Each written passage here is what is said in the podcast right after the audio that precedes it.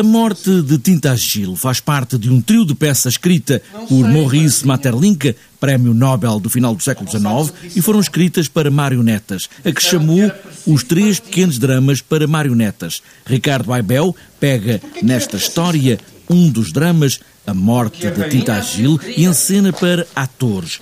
É um conto para crianças, mas muito escuro, demasiado denso para ser escutado por crianças. E de facto ele achava o teatro das marionetas e as marionetas como opção ao ator de carne e osso achava que era um, um, estilo para um teatro mais moderno que era preciso de facto tirar o aspecto humano das emoções humanas e de, de, dos pensamentos humanos e das coisas humanas, tirar o mais possível disso aos intérpretes. Isto no final do século XIX, não é? Lembras-te do tempo em que era eu quem te levava à noite, quando já eram horas?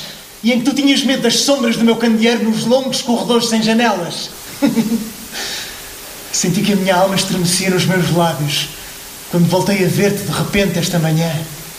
Imaginava-te tão longe, e tão protegido. Um vale sombrio de uma ilha, reino onde nasceu e onde agora regressa Tintagil, para perto das duas irmãs, no reino que é governado por uma rainha que ninguém vê, apenas a luz de uma torre sempre fechada. Tintagil vai morrer, daí o nome da peça, a morte de Tintagil, mas o que verdadeiramente interessa são as palavras. As palavras, só as palavras. A história é o, apenas um alibi, é, é pôr isto num contexto qualquer que a gente acaba por reconhecer e por identificar com algum género de conto infantil ou assim mas é, quer dizer, mas está maquinada, quer dizer, a peça chama-se A Morte de Tinta Ágil, portanto, desde o início que se sabe, quando ele aparece na primeira cena, sabe-se que ele vai morrer. Os montes são azuis durante o dia, podia-se respirar, via-se o mar e os prados do outro lado dos penedos,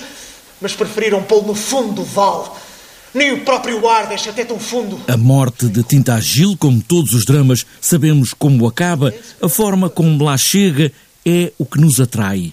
Ouvirmos as palavras que nos levam ao fim, embora a história seja aqui apenas um alibi das palavras.